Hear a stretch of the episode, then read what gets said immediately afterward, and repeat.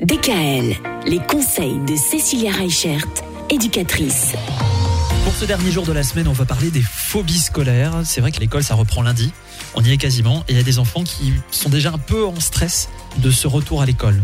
Comme on en a parlé déjà euh, hier et avant-hier, il y a énormément de choses dans la cour de récréation qui se passent, même pour nos collégiens.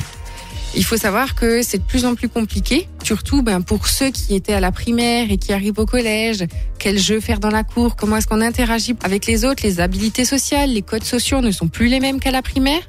Et donc du coup, il y a énormément de choses qui se passent dans la tête des enfants et qu'ils n'arrivent pas forcément à verbaliser.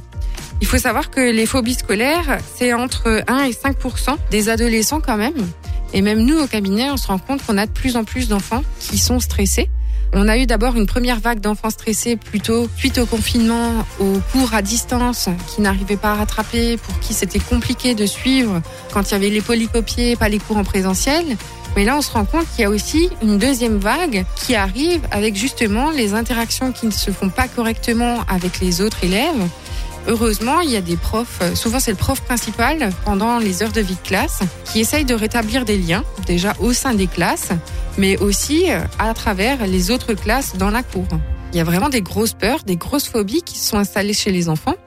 Alors il y a des centres qui peuvent s'occuper des enfants, c'est notamment les pôles infanto-juvéniles, on en trouve sur Colmar, sur Mulhouse. Il y en a aussi du côté de Strasbourg.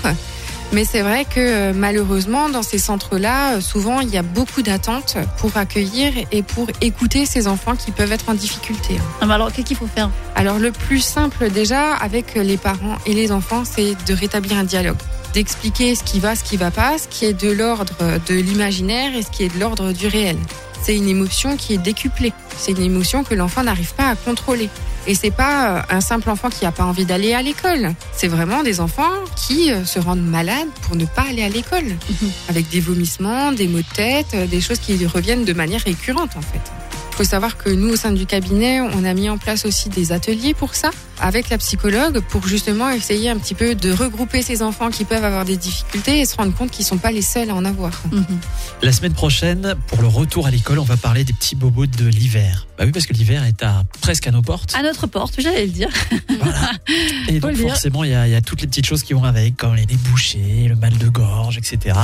Que peut-on faire pour remédier euh, à tout ça avec les enfants? DKL, retrouvez l'ensemble des conseils de DKL sur notre site internet et l'ensemble des plateformes de podcast.